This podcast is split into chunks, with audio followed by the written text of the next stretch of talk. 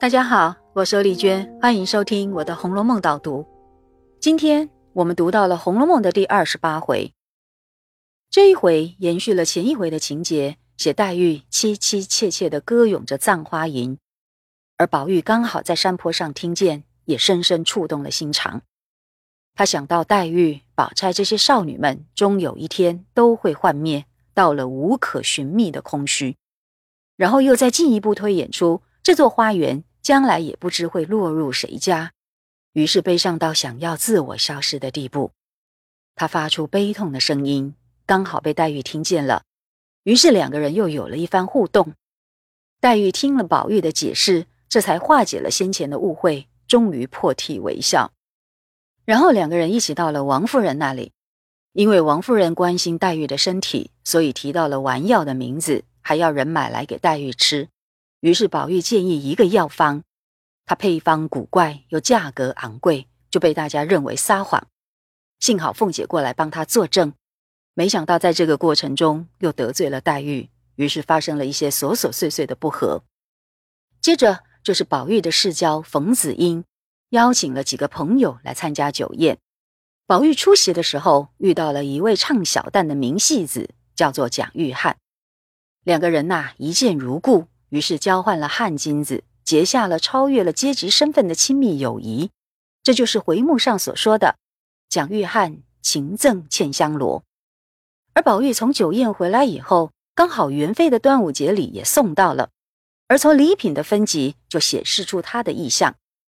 你看，和宝玉同等级的就只有宝钗一个人，而黛玉是被放在姐妹们这一级，其中的用意很明白，所以啊。黛玉又嫉妒吃醋了，而在宝钗这一边，由于她是个很懂礼数的大家闺秀，因此把元妃所赐的麝香串戴在手腕上，这就是回目上薛宝钗修拢红麝串所对应的故事。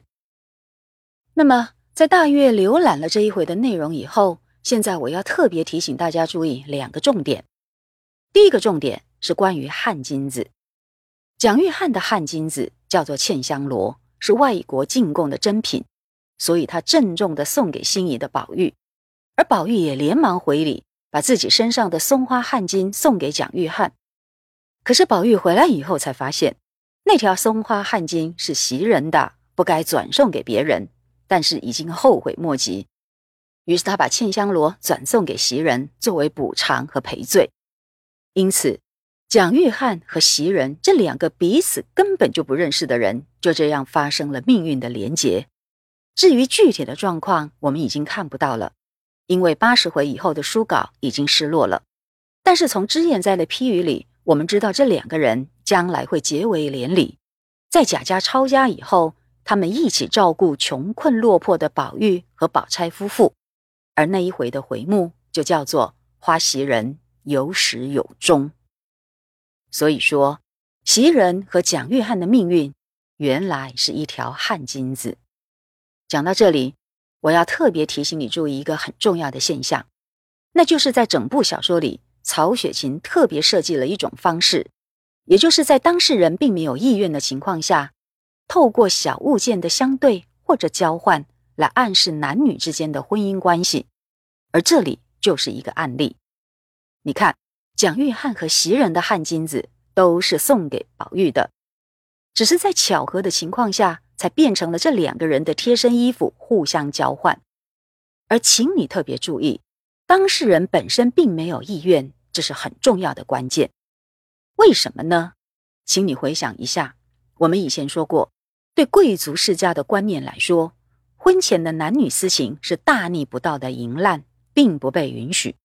所以，只要当事人心有所属，还有了人为刻意的操作，那结果就会适得其反，落到失败的下场。你看第六十六回，尤三姐爱上了柳香莲，主动争取了婚姻。可是，即使得到了鸳鸯剑作为聘礼，最后啊，还是悲剧收场。那就是因为这个原因。其实，宝玉和宝钗的金玉良姻，和蒋玉菡袭人的情况也是一样的。我们以前讲过，金锁片和通灵玉是命中注定的天作之合，而这一回又加强了这一点，用的是父母之命。既然皇妃是比家长更高的权威，她的旨意就更有力量了。那么这也算是金玉良姻的初步成型。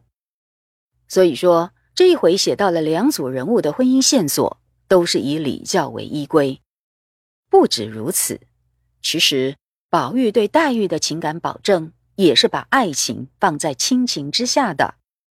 你仔细看，在宝玉的心中，黛玉是排在第四位，是在贾母、贾政、王夫人这三个长辈的后面，而黛玉也完全接受哦。可见他们的感情观真的和我们很不一样。我们不能想当然的去解读《红楼梦》。那么这一回的导读就讲到这里，我们下次再会。